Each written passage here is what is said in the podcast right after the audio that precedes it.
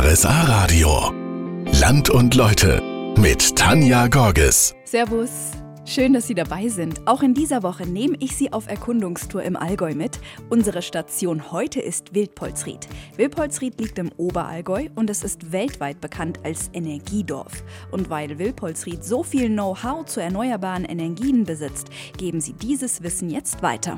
Wie? Das klären wir in drei Songs.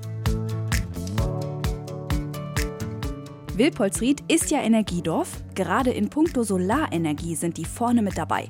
Beste Voraussetzungen also, um ihr Know-how weiterzugeben, erzählt uns Manfred Wolf, der ist Mitbegründer von einem wichtigen Projekt. Unser Projekt heißt großspurig Welt mit Zukunft durch berufliche Bildung. Wir sind der Überzeugung, dass die berufliche Bildung Lösungen schafft. Insbesondere, dass man hier Energie auch aufs Land bekommt. Dort, wo jetzt keine Stromnetze liegen, kann man dann in Dörfern zum Beispiel ja, Handys aufladen. Darum sind in Wilpolsried auch immer wieder Berufsschullehrer aus Afrika zu Gast. Sie kommen zum Beispiel aus Djibouti, Ruanda, Senegal oder Marokko. Sie lernen, wie sie Solarzellenkoffer bauen können. Die und das Wissen darüber nehmen sie dann mit in ihre Heimat. Die Umsetzung sieht so aus, dass die mit uns jetzt hier in den zwei Wochen vorgebildeten Lehrkräfte in Afrika mindestens 50 Schülerinnen und Schüler unterrichten. Das ist auch die Verpflichtung. Das Ministerium BMZ finanziert das auch. Das soll einen Schneeballeffekt zur Folge haben, sodass immer mehr Menschen in Afrika wissen, wie sie die Sonne als Energiequelle nutzen können. Außerdem geht es auch darum, Fluchtursachen damit zu bekämpfen. Wir wissen jetzt schon, Wilpolsried ist Energiedorf. Sie haben so viel Wissen zu dem Thema, dass die Wilpolsrieder sogar Afrikaner darin unterrichten, wie man Solarenergie nutzen kann. Über das Projekt haben wir vorhin gesprochen. Falls Sie es verpasst haben, das gibt es in unserem Land- und Leute-Podcast zum Nachhören auf rsa-radio.de. Im Energiedorf Wilpolsried es einen Namen, an dem Sie da nicht vorbeikommen. Wendelin Einsiedler. Ist auch klar warum.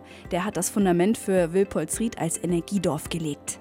Energiepapst hört man die Leute über ihn sagen. Er selbst sieht das eher bescheiden. Ja, sagen wir mal, ich war mit beteiligt. Also allein kann man das nie schaffen, aber der Gedanke war auf jeden Fall in mehrere Köpfe in der Jahrtausendwende vorhanden und man hat gut zusammengearbeitet, Idealismus umgesetzt und somit ist damit, ja, hat sich das wie Dominoeffekt schon ausbreitet und ich glaube, in Wilbertsried haben wir die Leute gut motiviert und gut mitgenommen. Alleine geht's halt nicht. Wenn Sie Wendelin Einsiedler allerdings reden hören, dann bringt der so eine Leidenschaft für seine Sache mit, dass es mich nicht wundert, dass die Wilpolsrieder beim Energiedorf mitmachen. Das ist mein absolutes Highlight in Wilpolsried. Ich eröffne die Versammlung mit einem dreifachen Schweine. Im Weltall. Schweine! Im Weltall. Schweine! Im Weltall. Jetzt sind wir da. So wird eine ordentliche Mitgliederversammlung vom Schweineclub Volle Sule in Wilpolsried eröffnet. Und ich durfte dabei sein. Wer im Club ist, muss zu jeder Zeit ein kleines Schweinefigürchen vorzeigbar dabei haben, erklärt Thomas Groschup. Der hat den Club mitgegründet. Wenn du das verlierst, dieses Schwein, dann musst du es sofort dem Präsident melden. Ansonsten gibt es Probleme. Und dann wird es ausgetauscht bei der nächsten ordentlichen Versammlung. Zahlst einen Euro und dann kriegst du ein neues Schwein. Und wo verstaust du dein Schwein? Ich habe mein Schwein seit 27 Jahren in meiner rechten Hosentasche, egal was ich mache, immer dabei. Ob im Urlaub oder sonst wo, immer. Und wenn du Hose wechselst? Gürtel raus, Schwein raus, neue Hose an, Gürtel rein und Schwein rein. Ungefähr so wie Sie habe ich auch geschaut und mich gefragt, was ist denn der Schweineclub? Wir hatten die Idee 1991, als wir im Urlaub waren und uns von diversen Schweinereien aus unserem Leben erzählt haben, hat der Kumpel zu mir gesagt, der dabei war, er hat zwei Schweine dabei und aufgrund unserer Schweinereien muss jetzt jeder in Zukunft so ein Schwein mitführen. Und das haben wir jetzt seit ja, 27 Jahren, 28, 27 Jahren dabei. Das war eigentlich die Idee und so sind wir, haben wir zu zweit diesen Schweineclub gegründet. Okay, und was genau macht ihr da jetzt? Das habe ich immer noch nicht verstanden. Wir auch nicht, sagt er. Haben Sie jetzt am Ende vielleicht nicht ganz gehört. Eines hab ich aber verstanden.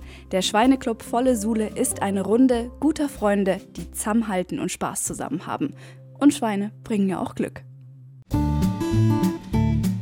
Schönen Nachmittag aus dem schönen Örtchen Wilpolsried. Da nehme ich Sie heute mit hin. Die Gemeinde lebt wie in vielen anderen Allgäuer Gemeinden auch durch ihre Vereine, verrät uns Arno Zengerle, der ist hier Bürgermeister in Wilpolsried. Ja, wir sind äh, kulturell ganz stark äh, durch verschiedene Vereine, aber auch durch Veranstaltungen, die unsere Eva Kölner, das ist gleichzeitig Theaterleiterin, die die EIFA im Kultiviert organisiert, ob Musikerstammtisch, ob Konzerte, ob andere Interpreten, die sie von weit her dann verpflichtet. Also bei uns ist kulturell sehr viel geboten. Hier ist also ständig was los. Aber nicht nur in Sachen Kultur und Freizeit. Für Arno Zengerle stehen einige Projekte auf der Agenda. Ja, wir äh, sind gerade dabei, einen Kindergarten zu bauen, einen fünfgruppigen. Den wollen wir heuer noch beziehen. Wir wollen unseren Lebensmittelmarkt deutlich erweitern. Das ist dringend notwendig, dass hier alle Funktionen wie Stehkaffee, Bäcker, Metzger, Getränkemarkt untergebracht werden können. Das wollen wir auch noch heuer beginnen. Und dann sind wir gerade dabei, ein Gewerbegebiet zu erschließen. Auch das muss natürlich äh, mit interessanten Firmen dann besiedelt werden. Auch da, meine ich, sind wir auf einem sehr guten Weg. Da ist querbeet für alle Familien, Vereine und Geschäftsleute was dabei. Dafür nimmt Wilpolsried ziemlich viel Geld in die Hand. Aber das macht den Ort auch sympathisch und lebenswert. Ja, Spitznamen, die halten sich bei uns ein Leben lang. Ob sich die Umstände verändert haben oder nicht, das spielt keine Rolle. Sagt Arno Zengerle, der ist Bürgermeister von Wilpolsried. Viele Wilpolsrieder haben nämlich Spitznamen. Das ist richtig. Ähm, das sind ziemlich viele äh, bei uns. Und für einen Außenstehenden ist dann das im Grunde genommen überhaupt nicht mehr verständlich für uns Alteingesessene, wir wissen natürlich auf Anhieb, wer gemeint ist, aber wenn einer jetzt äh, außer seinem normalen Namen noch, noch einen Hausnamen und drei Spitznamen hat, wir wissen schon, wer gemeint ist. Aber für einen Außenstehenden ist das fast nicht zu durchschauen. Naja, Hauptsache, ihr behaltet da den Überblick. Verwechslungen könnten sonst ja vielleicht mal peinlich werden. Auch Arno Zengerle, der Bürgermeister, hat als eingefleischter Wilpolsrieder natürlich einen Spitznamen. Aber der hat jetzt mit meinem derzeitigen Zustand nicht mehr viel zu tun. Ich war früher ein ganz ein schlanker, junger Mann. Und aus der Zeit kam noch der Spitzname Stengel. Die Zeiten sind natürlich schon länger vorbei was man figürlich dann schon sieht. Wie wir aber schon gehört haben, halten sich in Wilpolsried die Spitznamen ein Leben lang. Wirtshaus, Rathaus, Kirche, alles beieinander. So kennen wir unsere Dorfkerne im Allgäu. In Wilpolsried ist das nicht anders. Allerdings hängt hier in der Kirche St. Georg ein kleiner Schatz, für den sich ganz Europa interessiert. Uli Amberger, der ist hier der Mesner, der verrät uns, um was es sich handelt. Ja, das ist hier ein Geweihleuchter aus dem Hirschgeweih.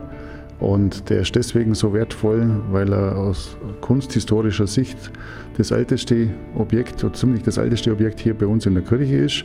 Ein Ritter hat den Kirchgeweihleuchter der Kirche St. Georg in Wilpolsried geschenkt.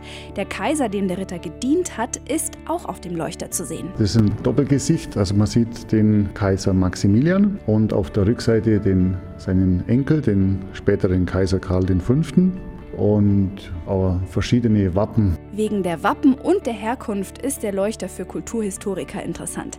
Der Leuchter wird immer wieder in Ausstellungen Darum wird der Leuchter immer wieder in Ausstellungen in ganz Europa gezeigt. Schön ist er aber auch in seiner Heimatkirche in Wippolsried anzuschauen. Und damit sage ich Tschüss für heute. Die Sendung gibt's für Sie als Podcast nochmal zum Nachhören ganz einfach online auf rsa-radio.de. Und nächste Woche, dann sind wir in Sulzberg unterwegs. Bis dahin.